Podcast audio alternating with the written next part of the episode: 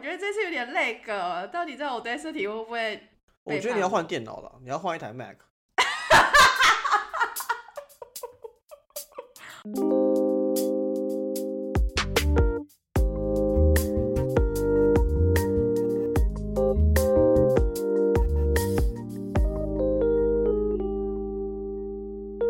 OK，欢迎来到 OK News，我是 Jake，我是 Amy。我们在这里分享我们看到的欧洲点点滴滴。看腻了美中角力和非蓝即绿吗？那就来听听欧洲的声音吧。哎，一开场就大声的这边咕噜咕噜的喝水，我觉得也是蛮屌，你真的很做自己。忽然很渴，我跟大家讲为什么会忽然很渴，因为我们其实是呃本来约晚上九点录音，那我太晚回来，所以九点二十才开始。但我们前面讨论了快一个小时，现在十点快二十了。对，刚刚讨论的非常多哎，然后我换讲完开场白之后，看到水，突然想喝水，就喝了一下。好了，哎，我觉得今天又回到我们就是新闻的时候，然后但是就是在新闻之前，我觉得我们要更新一下，我们可以从更新什么？从农历年开始更新好了。我农历年没有什么好更新的，你先更新你的农历年好了。我农历年就是平淡无奇的农历年。怎么会有这么多东西可以吃？我跟你讲，我在这边就是。我们就是还是意思意思的，就是煮了个火锅这样。然后原本想说，就是大家呃，就礼拜一，因为其实除夕那一天是礼拜一嘛，然后就索性觉得应该要就是来休假一下，避免就是在上班的时候看到大家那些年夜饭的照片，会觉得非常的痛苦。所以我们就那一天大家都说好，那我们就休假，然后就约中午吃饭这样子。然后就大家原本就是吃完饭那边聊天，想说，哎，那晚上可以再继续吃，因为就是我们买太多火锅料啊什么之类的。对。但是那一天晚上，我就去参加了一个排球的运动，就是反正公司有一群人就说，哎，要不要来打排球啊？然后我就想说，哎，排球。我以前高中有打过，那就去看看好了。而且你知道，就是高中那时候还有班级比赛。那其实你也知道，就是女校的排球比赛，其实你只要能够发球发过网，其实就差不多了。所以那时候哦，真假的？是没错，就是其实不太会有什么来来回回。所以我就觉得说，嗯。我应该还行，而且我有在打其他运动，应该也还 OK。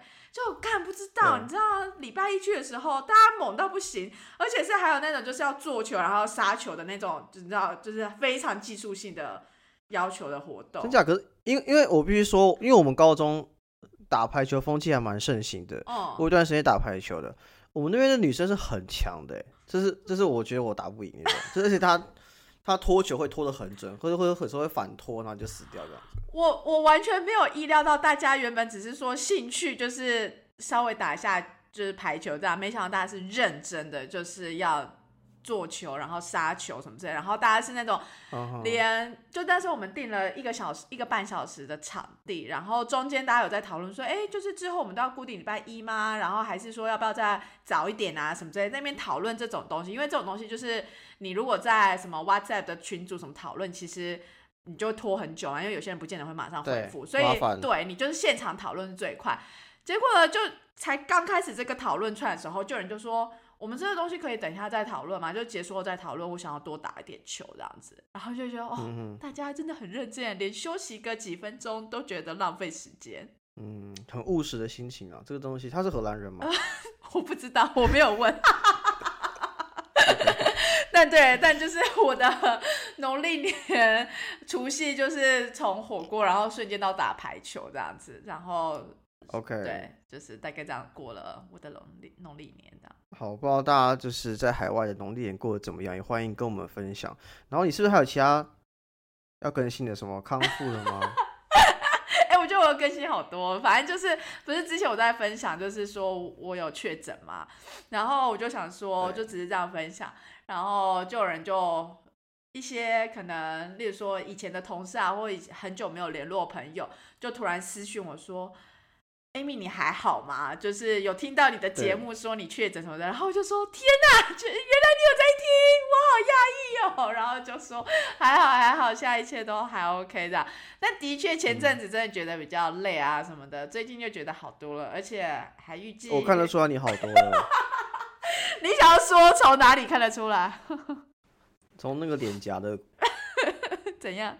脸颊的曲线。嗯哼，而且没有，我觉得精神好多是因为再来接下来的周末我要出去玩，而且是要去一些去一些把 COVID 的那个 measurement 都要 lift 的国家玩。有人在对我比中指，哎，对，就是因为非常羡慕。那时候看到，因为我在亚洲嘛，那时候看到 Amy 在我跟另外一个朋友的群里面发说，哎，那个谁谁谁。啊，其实就 Cindy 了，就说哎，Cindy，要不要一起去这个行程？然后看着哇，这个这个这个行程看起来价格非常划算，去的点都非常好，然后可以看极光，是不是什么之类的？极光就不就是看运气啦，也不确定会不会遇到，但反正就是他，就是 观众们跟我一起祈祷，就是他。哎，你不要这样，旅途平安，旅途平安很重要，没错，因为这一趟我就是找了几个人，大家都那个时间不行，所以我就自己报名要去了。我很担心我会不会。或是有听众听到这边临时想加的，尤其是男生，非常欢迎你立刻私讯我们，提供你报名链接，你可以跟 Amy 一起去北欧探险。你很烦，哎，但真的还是有点希望，就是有认识的人啊，但不知道，反正就再说，搞不好到时候也会遇到新的人，或者是我就晚点会把这个这个行程发在我们的 Facebook 跟 Instagram 的 account 上面，欢迎大家自己。偷偷报名，你很烦。光明正大报名，你很烦。说一下，你很烦。Anyway，然后呢，再一个要更新的是那个，反正就有一天，我就跟我朋友，我就看到我朋友在 po 说，哎，那个 Netflix 的《女佣浮生录》那个影集很好看。然后我心想说，天哪，英雄所见略同，我也这样觉得，我就立马按赞，然后就说我也这样觉得。然后之后他就默默私讯说，哎，我是因为你推荐，然后才说来看一下啦。然后说怎么那么可爱。那你有什么？原来如此，那我那我这边也要推荐 Amy 这位朋友另外一部我觉得最近看不错的剧，也是 Netflix 的，是呃 Tinder 大片图。哦，我看过。你知道这个？我看完了。你看过吗？对不对？就是一个就是一个在以色列人，然后他在 Tinder 上就是伪装成自己是一个什么钻石大亨二代，对，然后招摇撞骗，然后有点像庞氏骗局，让第一个女生帮第二个女生付钱，第二个女生帮第三个付钱，然后以此循环下去，然后不断的去坐私人飞机，然后到处呢去约会，然后。环游世界这样子，对我看完这部剧，我第一个反应有两个反应，怎样？第一个反应是，我希望我不要生女儿，然后第二个反应是呢，我马上贴给我，就是因为我最近刚好两个很好的朋友都生女儿了嘛，嗯，哦，生有第三个好朋友，她也。有有即将有女儿，因为怀孕了，双胞胎这样子。我想哇，怎么我身边的朋友都生女儿？马上把这个剧分给他们看，请他们以后好好的注意，教育一下自己的小孩，不要被骗。没有，我跟你讲，也有男生也会被骗呐，好不好？这不这无关性别，我觉得就是男女都会被骗，在感情。我觉得男，我觉得男男生男生被骗活该了，女生被骗就会比较。男生被骗活该，OK？男生被骗活该嘛？对啊，就是 OK。好，那个我看过，可是在它就是一个电影啦，然后就看一看就觉得哦哇哦，纪它是纪录片呢。是啊是啊是啊，这真实发生，所以推荐大家去看一下。而且因为我们听众其实女生偏多啊，所以大家就出外小心一点，不要遇到坏人，因为坏人太多了。其实基本上男生都是坏人了。嗯，OK，好，我后面有人鼓掌。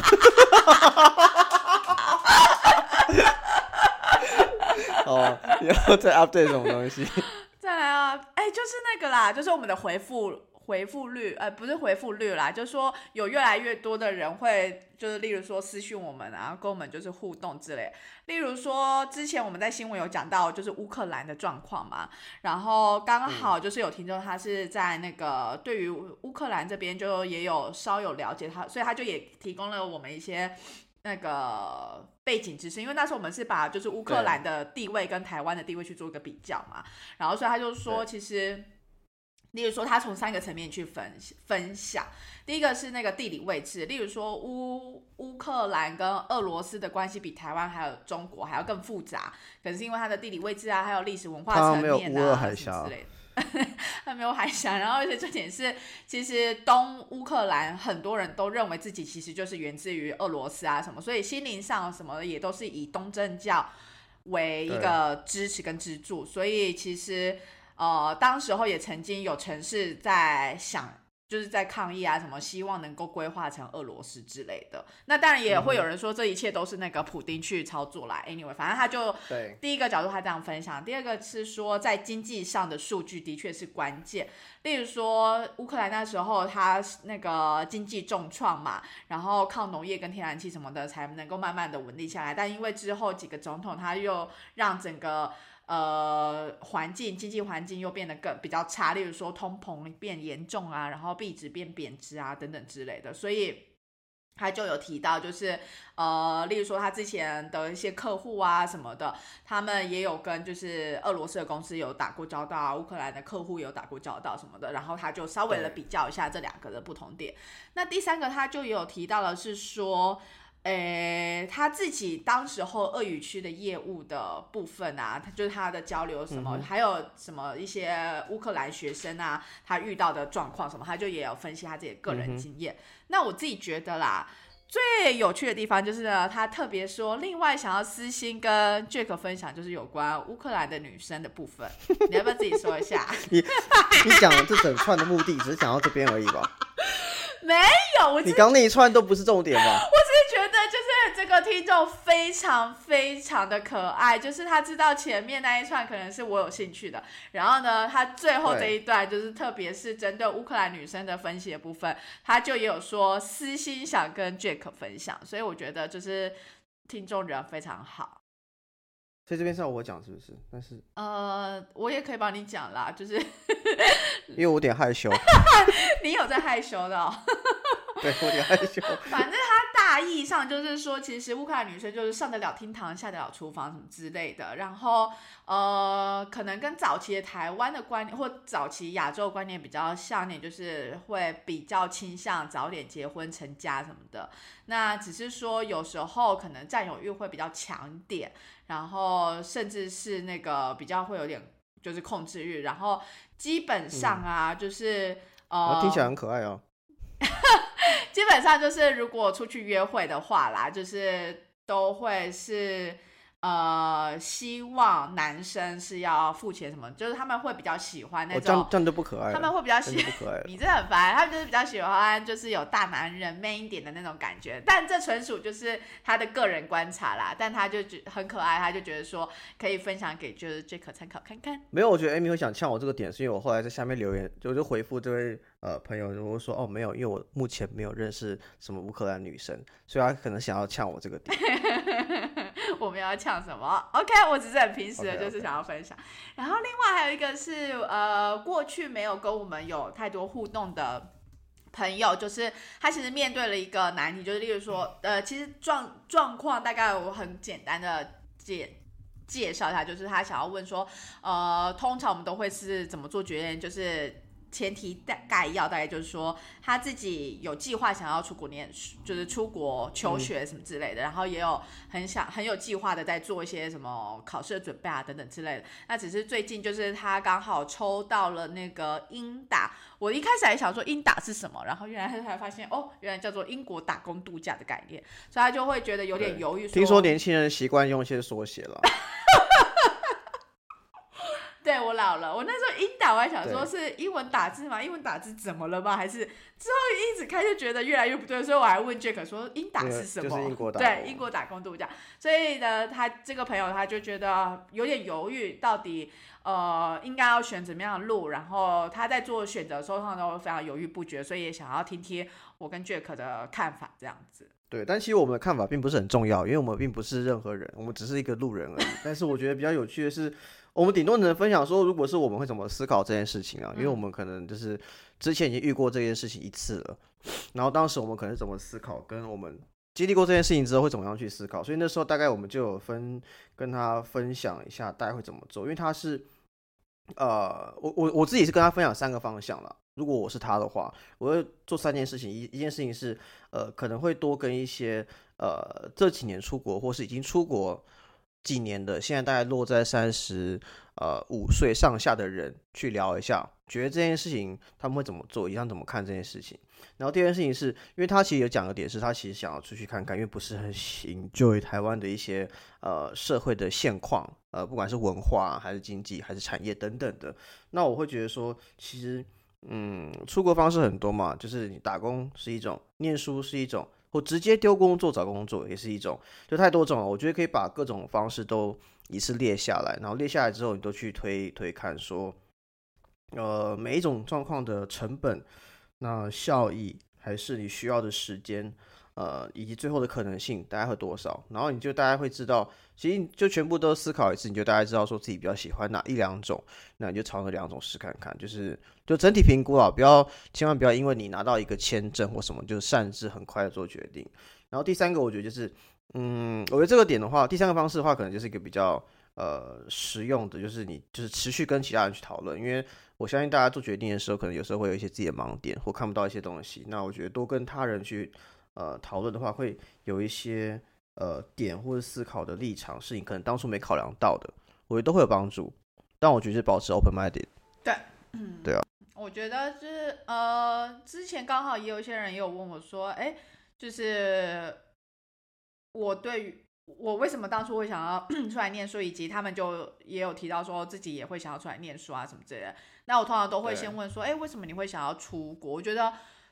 就是这个想法，原因很重要。对对对对，这个原因很重要，因为当你想好原因了以后，你再去想你要用什么样的方式达成那个目标。因为其实真的不见得只有读书这件事情才是唯一能够出，就是出到国外的一个手段。其实有真的太多种不同的方式了，所以，嗯，我觉得，对，而且千万不要觉得，千万不要觉得出国是一个。解方，对，它只是一个路线，对，不保证你一定会变什么样子。你有可能出国念书完之后，干，我花了一两百万就失业，还是什么这都很有可能。对啊，对啊，对，回来过一样的生活，这都是有可能的。就是你，这跟投资一样，就是 或做决策一样，就是你要思考过这个东西、这个方案的可能性。那最糟是怎么样？对，那如果最糟你都可以接受的话，表示它是一个可行的方案。没错，我是这样想。没错。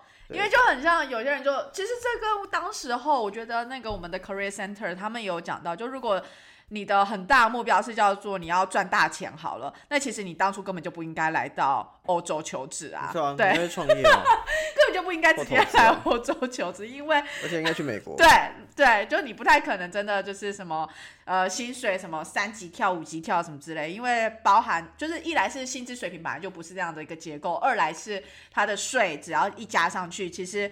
你的可支配余额搞不好，其实，在台湾比台湾在台湾还要少。老实讲，所以其实想清楚到底要为什么，然后再去想要什么样的那个方式，我觉得是一个比较呃好的一个建议。对，但是也欢迎大家跟我们讨论，因为有时候就是呃一些呃朋友跟我们私讯讨论的时候，都会有一些新的火花出现。尤其是因为你你命你跟我们私讯的时候，通常都会有两个人回复你，所以至少我会。至少会听到 Amy 跟你的想法，所以我觉得是很有趣的过程。好，OK，哎，我觉得我们是不是更新太久了？真的太久没有 在录新闻了。已经更新久到我还想，就这样已经可以当一集。好了，我们赶快进入到新闻好了。还有什么要更新吗？还是没有？好，我们进入新闻 opening。因为其实讲新闻之前，我们要先 update 两个小事情。呃，一个小事情是，其实我们之前有跟大家分享过，其实乌克兰跟俄罗斯现在很紧张，然后西方国家当然是在支持乌克兰这边，然后就俄罗斯也是不断的叫嚣，然后甚至你很常看到新闻，这两天如果你有追踪，比如呃路透社啊，还 BBC 新闻，你会看到，呃，西方国家都不断叫自己的国民从乌克兰撤退，不管是日本、美国等等的，那听起来其实很紧张，但是就是。呃，我我们刚刚讨论过，我们觉得可能情况也还好，这更像是一个预期管理，因为你可以就很像说，你先跟老板说，我五天后才能做好这份报告，但是你突然三天份就做好了，那就觉得哎，那好很棒，你很棒。所以如果美国把这件事情或者媒体把这件事情讲得非常非常严重，很可怕，箭在弦上的话，那都什么事没有发生，就啊，大家天下太平这样子。但如果你讲什么事不会发生，那突然打起来，那就很惨，因为大家不会有任何准备。对，好啦，总而言之就是还是希望就是一切都和平，不要有太不要有任何的战事发生这样。对，然后还有个小小小小的事情要更新，就是有关我们是要更新疫情的事情，还是要更新西班牙水库？因为西班牙水库事情其实雅虎新闻报道过，大家可以去看一下。因为最近最近西班牙、葡萄牙就是比较干旱一点点，没有什么下雨，相较于听说台台北下了很多雨，好像听说是一月下了二十九天雨还是怎么样的。那大家可以看一下，就蛮有趣的，因为有之前他们盖一个水坝，所以有个小。镇好像被呃整个被淹没之类的，但现在因为干旱，所以他现在重见天日，然后很多人参观，这样大家可以去雅虎新闻看就好。我们这边不多做赘述，因为这个新闻太 soft。重见天日，OK，好。然后另外是疫情啦，就是呃，我知道就是现在还是都会有持续什么，台湾都还有记者会啊。然后例如说每天都会说，哎，确诊数多少，境外多少，本土案例多少，什么之类的。然后呃，想要稍微跟一下，就是说欧洲这边的状况，就是大家可能越来越觉得，呃，疫情尤其是 Omicron 这一个这这个病种，就是它。传播率很快，很很很快，很大，然后很强，但是呢，就是它的严重性没有像之前那么高，所以呢，首先我看到是，例如说二月一号到五号那一周，其实丹麦就成了第一个欧洲国家，几乎把所有 coronavirus 的 restriction 的所有的规范都把它呃解除掉了，然后那个挪威也是。那他们的很大的一个原因，就是会做这个决策的背景原因，就是他们觉得整个社会要更应该是要 live with the virus，而不应该有太多这些限制。那瑞典之后也有跟进，就是在呃二月九号的时候，他们就说，呃现在的 pandemic 是进入到了一个所谓的新的阶段，也就是说。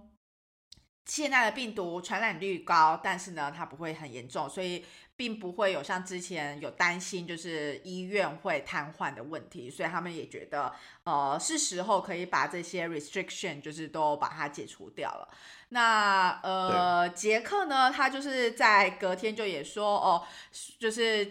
他们不用再去检测，就是 COVID pass，就是疫苗护照这件事情，在你要进入餐厅啦，或者酒吧啦，或者说今天你要去剪头发什么的，或是去健身房，反正这些东西你都可以，呃，不用疫苗护照你就可以进去了。就是他们瞬间心脏都非常大颗这样子，然后都觉得说应该就是整个社会都是能够 manage 的，然后大家都能够就是跟病毒共存这样。然后意大利跟法国则是说他们会。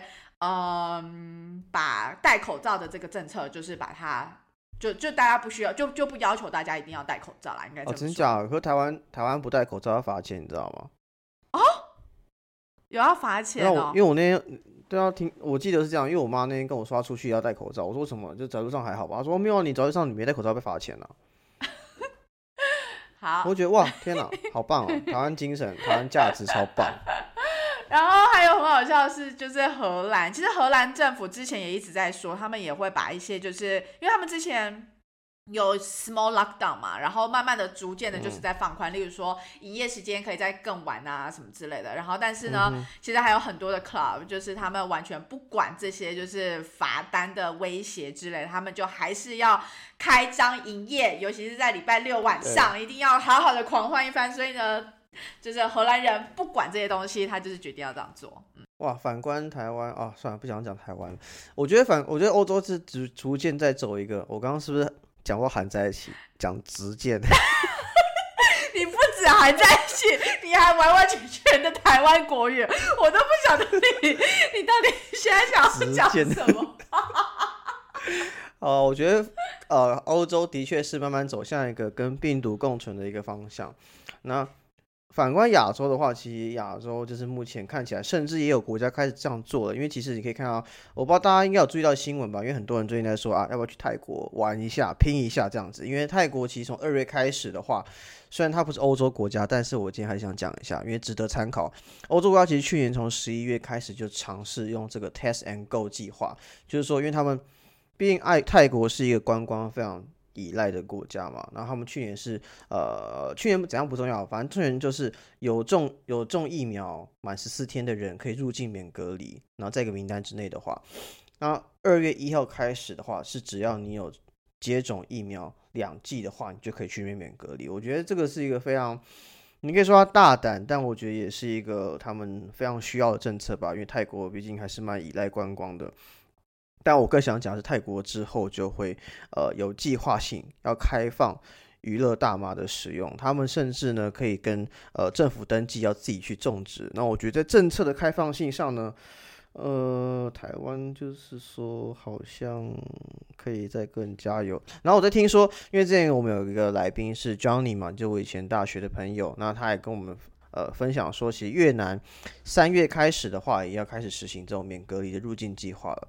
那人家都这么做了，那我不知道，就是贵为这个防疫全球最赞、最自由、开放、民主的国家，会想怎么去面对这样的一个情况？哎，其实。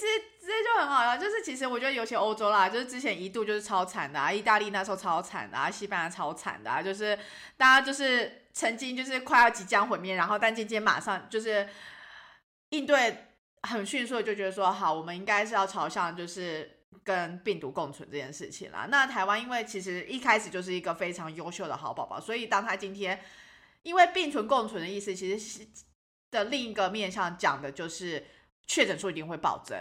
可能一天错误吗？一天可能会一千个、五千个都有可能，因为其实对对，所以就是因为你共存的意思，就是一定会很多，就是就就就是你要对于确诊这件事情是更坦然的面对，讲讲讲难听点就这样。那因为我觉得那个难易度跟那个进入门槛是不太一样的。在欧洲，因为他们过去都见到，就是每之前都是算每天有几个人死亡，现在是算每天有多少个确诊，所以对他们而言，相对来讲跟病毒共存，好像那个 barrier 门槛没那么高。那以台湾来讲的话，它要一个从零然后变到就是确诊变成一两千、三千、五千这种东西的话，那一定会遭受到更多的舆论或什么。但我觉得。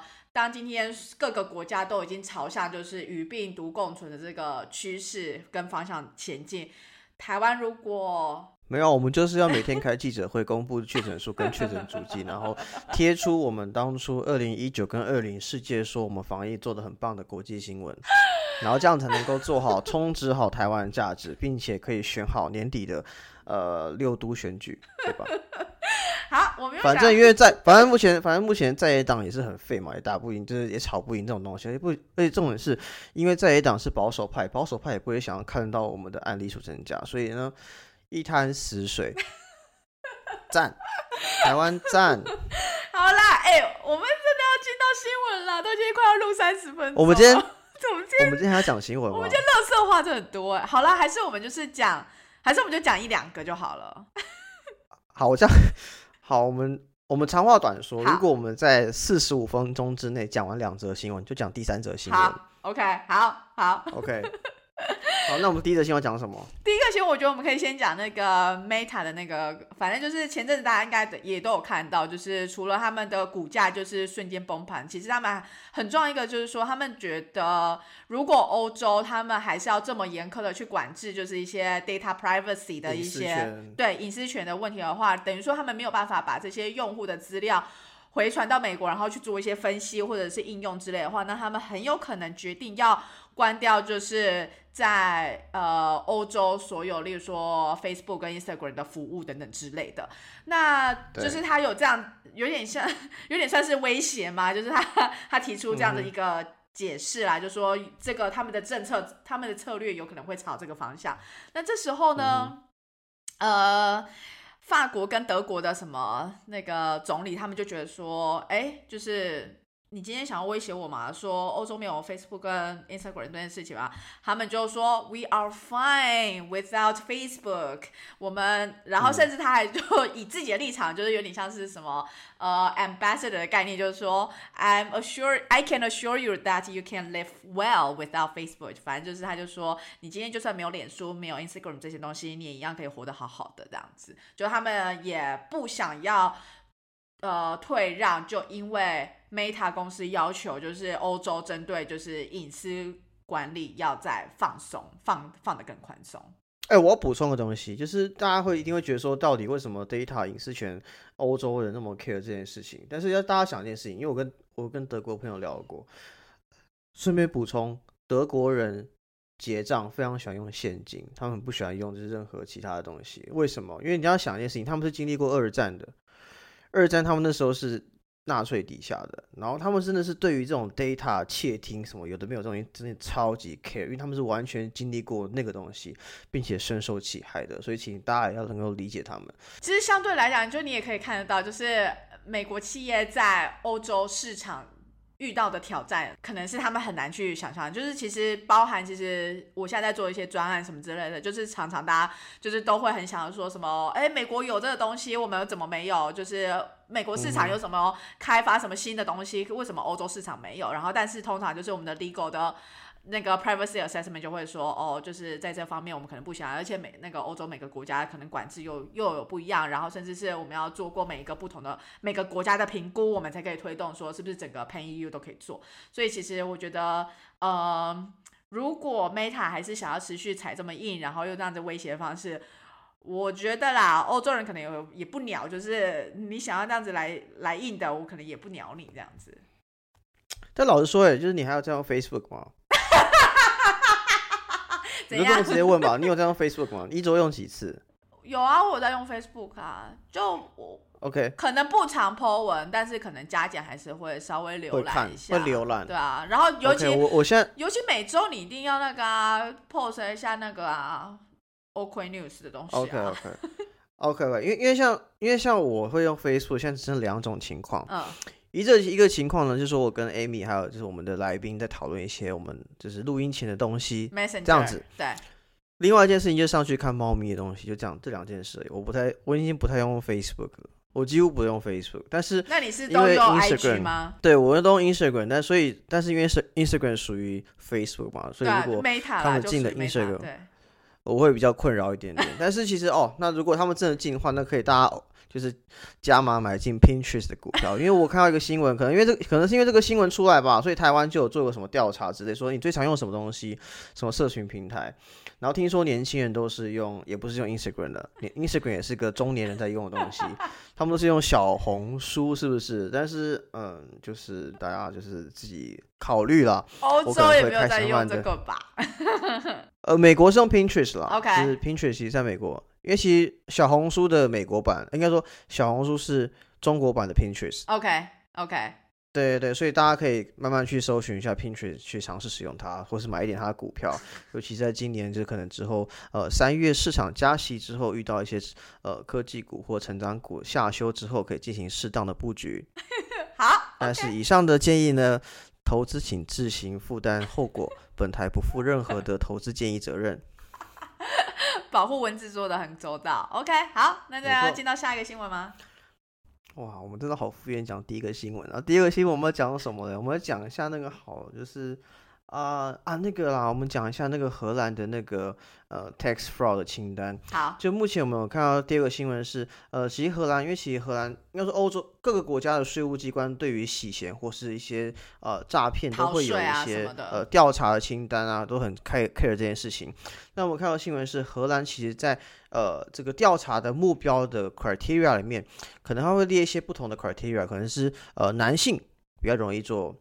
这样的一个行为，或是比较资产到什么程度的，但其中一个标签是我想特别讨论的是，他们对于 non-Western appearance，就是你可能是非西方面孔的人，他们会特别的关注。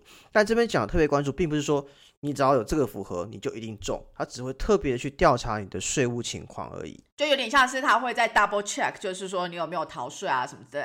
然后其实这东西我们刚刚就也拿出来讨论了一阵子。这个在我们光这个在讨论半小时，应该有，因为其实对我而言，我就会觉得说，就是怎么会想要把外表这件事情拿出来当做一个 criteria，尤其是 non-western，你怎么样去判定叫做 non-western？假如它有二分之一，还是四分之一，还是八分之一，或者十六分之一混了？西方国家，你算它叫做 Western or non-Western？对，所以我就会觉得，怎么会想要把这东西拿来做一个，拿来做一个 criteria，当做一个黑名单的一个选项？那这个当然就是比较以人权的观念去去去讨论嘛。那这个新闻可能也是比较走这样的一个观念，就是说，哎，我们怎么可以用这样的一个当做一个 criteria？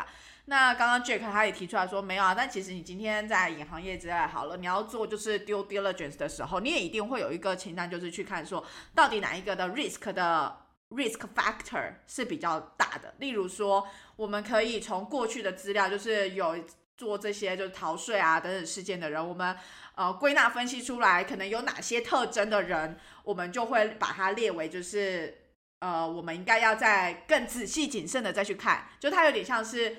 我们的一个门槛，然后去看说我们要不要更仔细的去检查，并不是说我们就认为他就一定会逃税，所以他觉得用 risk assessment 的这个角度，以及说是呃有效性的去找出症结点，这是本来就是一个工具或手段。对啊，因为我觉得这个就是我我可以我可以认同，就我可以理解 Amy 所谓的，就是我基于人一个个体的角度的话，你不应该因为我的外貌或什么，就像我们比如说我们去丢。呃，履历的时候，基本上只要是欧美的公司或是一些 global 的公司，你是不能附照片的，因为它不应该因为你的呃种族、面貌什么等等的去影响要不要录用你或跟你呃做否定你工作能力的一个判断依据嘛。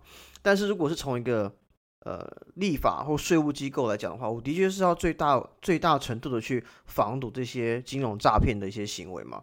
那我从这东西往上推，找这个脉络，我不管，当然我我们没有看到 data，因为它是个新闻而已，所以无法得知说是不是真的从 data 去看的话，真的是用这样的 data 脉络可以把这些标签抽出来，来最有可能找到这些呃可疑的清单。但是从一个基本的脉络，就是很多。我刚刚就跟他讲，我们就有个同学，他就是个中东人，他的确就是带了一大把现金，因为他的国家受到 regulation，钱出不来，所以他只能在荷兰用赌场的方式。你不能说洗，哎，其实就是讲难听点、直白点，就是洗钱了，把钱洗白啊，就洗白啊，这没有错啊。但是的确，那你为什么要来这个国家？一定有这个目的嘛？那我觉得，如果你是没有这个国家身份的人来做贸易的，呃，高资产，来自一些可能受管制国家的话。那就是你很天然的会有这可能性嘛？我觉得这没有办法，这这是个脉络。对，可是我觉得，我我我我觉得，我同意你需要有一些东西去筛选，因为你不可能一次的全部通通都去做。这么仔细的检查，你一定要有点像是 randomly check 这种东西嘛？对啊。那就很像是，例如说，今天我们在做机场，我们也会 random check，就是 random audit，就是哪些事情，然后去看就是它的那个品质良率等等之类。只是我觉得外表这件事情，就是非西方面孔这个词这个用字，它非常非常的歧视，而且也……我跟你讲，我我可以理解你这个点。我这边打断不是要否定你，是我认同你，但是我必须要说。歧视无所不在，这个社会是不公平的，而且充满歧视的。就是你很简单嘛，就是啊，大家都活那么久，就是你一定有遇过那种情况，是你看到你看到两两个新同事进来，长得好看，新同事大家比较欢迎他，然后长得还好，就是大家都很还好。我跟你讲，人都是会歧视，是大家不想要承认自己的人性缺点而已。可是你不觉得你不觉得好？既然我们知道我们的人性都会歧视，我们更应该要用一些机制。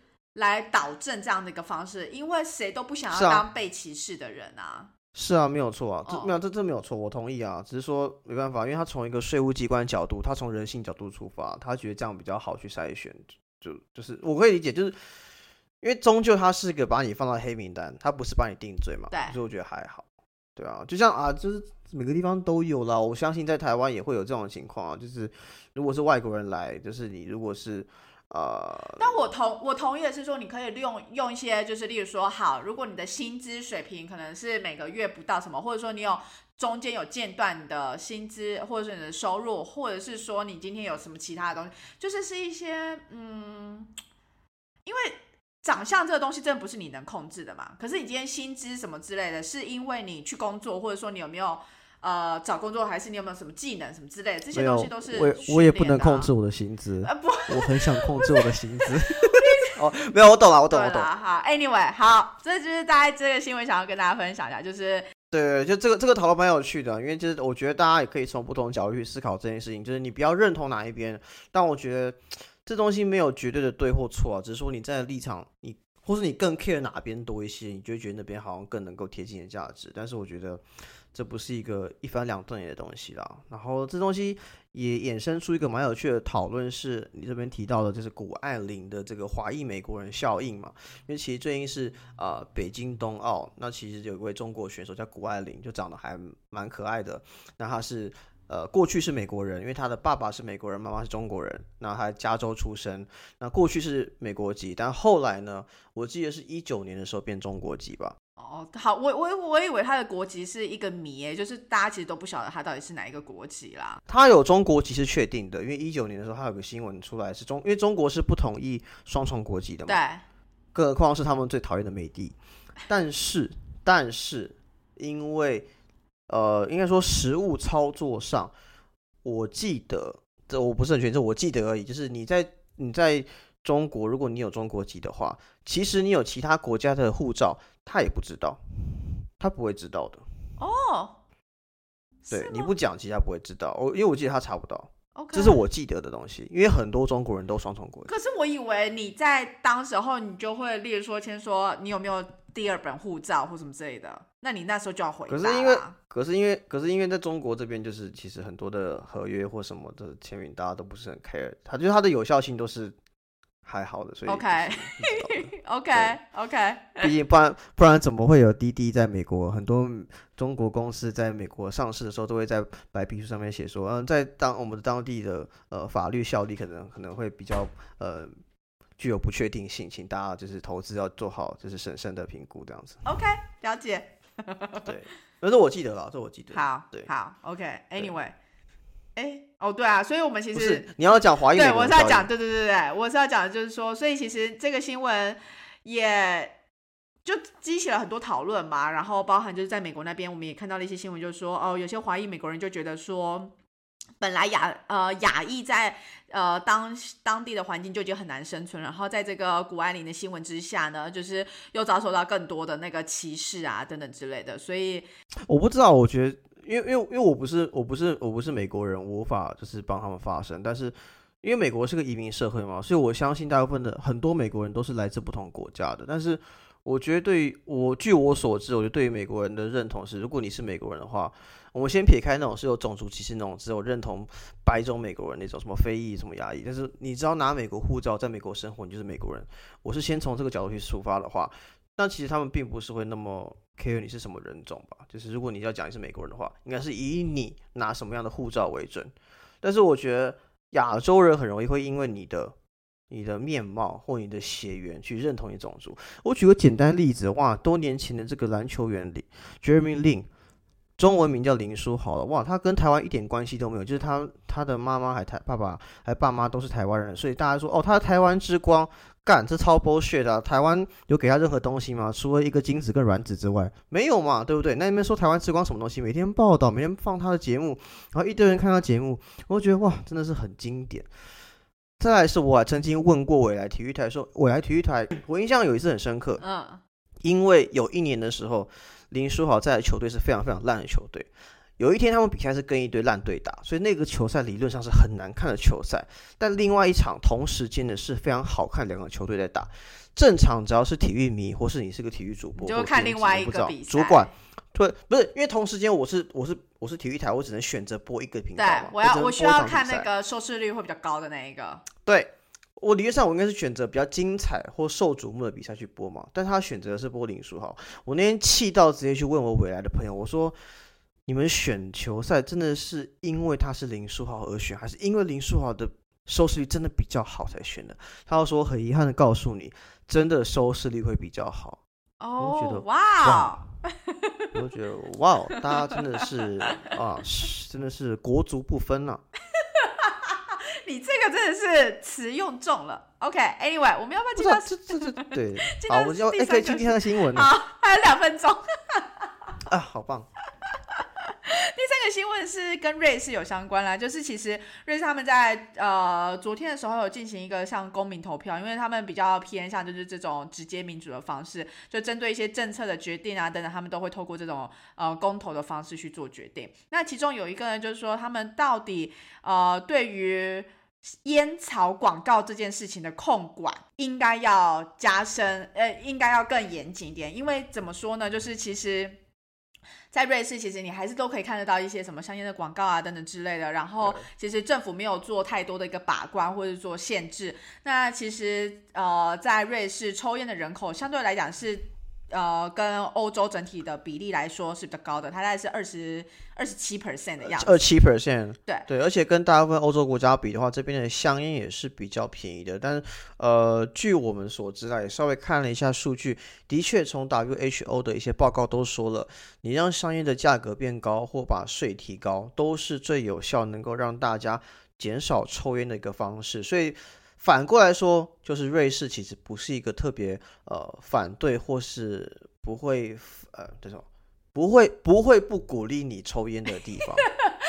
好了，然后呢 其实好复杂的一个观念啊。其实这个公投这个题目啊，就是其实一定会有正反两方嘛。反正正方一定就是说，就是针对健康的考量啊等等之类的，以及就是我们国民健康，我们不应该，我们应该要更更限制，然后把这个税加加重啊，然后让让它的进入门槛变得更难之类的。但是反方呢就说，哎，其实很多的那个什么那个。烟草公司的总部其实都是在瑞士，所以他们其实对于英美烟草、日本烟草这些大牌子的总部都在瑞士。那烟草业的话，在这边光是雇佣员工就超过一万多人。那其实瑞士人口也没有到很多嘛，所以其实很大的一个就业市场。再来的话，他们其实烟草业每年对于呃瑞士的经济贡献来到超过六十亿美元这样的一个额度。所以其实从产业、从税务、从经济的结构来讲的话，其实烟草业对于瑞士算是偏重要的。对，然后所以其实嗯，这里新闻上面就有指出来，就是其实民调来讲啦，其实六十六成以上的民众都觉得说应该要就是有更多的管控在这一个烟草广告上面。那像但是呢，即便今天你公投通过了，但是好像还是要经过一些立法的程序啊，然后必须要让绝大多数的，就是呃。瑞士立法与立法立立法机构吗？议会，议会，对对对对对，就他们也要通过。我们讲我们讲立法机构好。对，就是瑞士的立法机构也要就是同意才能够真的生效啦，所以就就在看喽。对，然后同时我觉得刚好比较特别点，是因为刚好这一周这一两周了，呃，我们也看到其他的新闻，是因为讲到呃烟，那就会想到我们最跟烟最。呃，亲近，呃，相似度较高，最友善、较友善的一个东西叫大麻。就是呢，德国话，德国即将要让大麻合法化。对，他是说即将啦，而且他是说合法化会即将要成真，然后等等之类。就是大家其实就跟卢森堡其实很相似啊，就是新闻媒体都会说，哦，我们即将就要就是让大麻合法化，但是其实你还要经过立法机构啊，然后把它变成。真的执行上去，真的要上路，还是有一大段路啦。但至少就是整个，不管是政府或者媒体，他们都蛮正面的表示这样的立场。对，我觉得蛮特别的是，其实就是他们在，当然你做任何决策前都是需要做一些，比如市场分析啊，或需求分析，或问卷、合法过程等等的。那其实去年十一月，呃，德德国的呃这种。哦，杜塞哎，杜塞道夫，杜塞道夫，杜塞道夫，他们杜塞道夫，我不知道怎么讲中文。好，对，反正 anyway，好。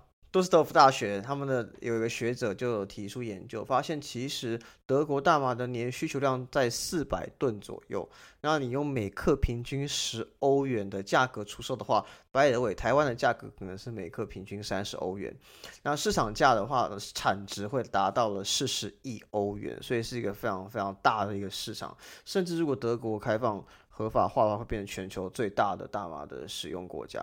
我觉得其实是个蛮棒的一个。一个方向啦，对，OK，对，然后其实也看到泰国也要让大麻合法化了嘛，但是有些国家虽然说自己非常自由民主开放，但是很多决策还是一些呃策略上还是非常的守旧，跟民意的沟通也是非常不足的。那我们也期望看到更多的一些啊新的新的方向。我觉得你今天有好多话中话，而且不断的提到泰国，一直想要比你亚洲的其他国家吗？不是啊，就是有些，就是我我觉得，我觉得我们有个很很很大的问题，就是不喜欢面对自己的问题。就是比如说我的问题，就是我可能讲话口齿不清，所以我需要录节目来让我训练我的口语表达，或者说我是一个很散漫的人，所以我工作呢需要找一个比较 discipline 的人共共事。但是有些人就会，或有些的团体就会觉得啊，非常的以就是自己的优点为好，但隐藏自己的缺点。但是，我觉得你在创业上不是不是大事嘛？你在创业上应该发挥自己的价值跟那个。但你在经营一个国家、社会或是身为一个人的时候，我觉得正视自己的问题会是一个好事。但是我觉得亚洲文化，尤其是儒家文化影响比较多的地方，有个最大的问题就是我们不喜欢不喜欢做一些比较隐恶扬善啊。对，就隐恶扬善嘛，很喜欢隐恶嘛。那所以就是在做一些呃决策的时候，喜欢忽略一些缺点，或把它掩盖起来。没有，是要 marketing 的时候就是要隐恶扬善。不是那是立场问题嘛？但你做决策应该是要为了全民或是国家的福祉着想嘛？你要想是想一件事情是，我那天查了一下 Visa Policy，你知道现在是你要假设我是一个脚踏车的厂商，自行车厂商，对，我要去台湾参展，不能参展啊，因为现在的 Visa 是只针对你是呃本国国民，或你是真的是公司直接帮你是分发。这种长期的工作签证哦，或者你是一些外交关系才来的，嗯对，比如说你台湾有分公司或什么这些工作需求的工作签证，嗯，你短期参展需求贸易机会那种是没有的。但你要想一件事情是，哦，我这次没有，下次没有，哇，以后这个贸易线就断掉了。那你这个海岛国家，你要怎么跟别人玩这件事情？你又没有，台湾很需要，你又不能用陆路跟别人搞生意，你只能用海路跟空运呢？那你还不搞贸易？我觉得哇，这群人天才，所以想选举而已。好，OK。哎，我觉得我们今天录今天新闻讲比较久，对，对，我们新闻比较久。我们今天讨论跟新闻录的一样久，都花了一个小时。对对。那这边祝大家啊，明天情人节，祝大家情人节快乐。哦，明天情人节。嗯，好，情人节快乐喽！好，大家拜拜。OK，好，拜拜。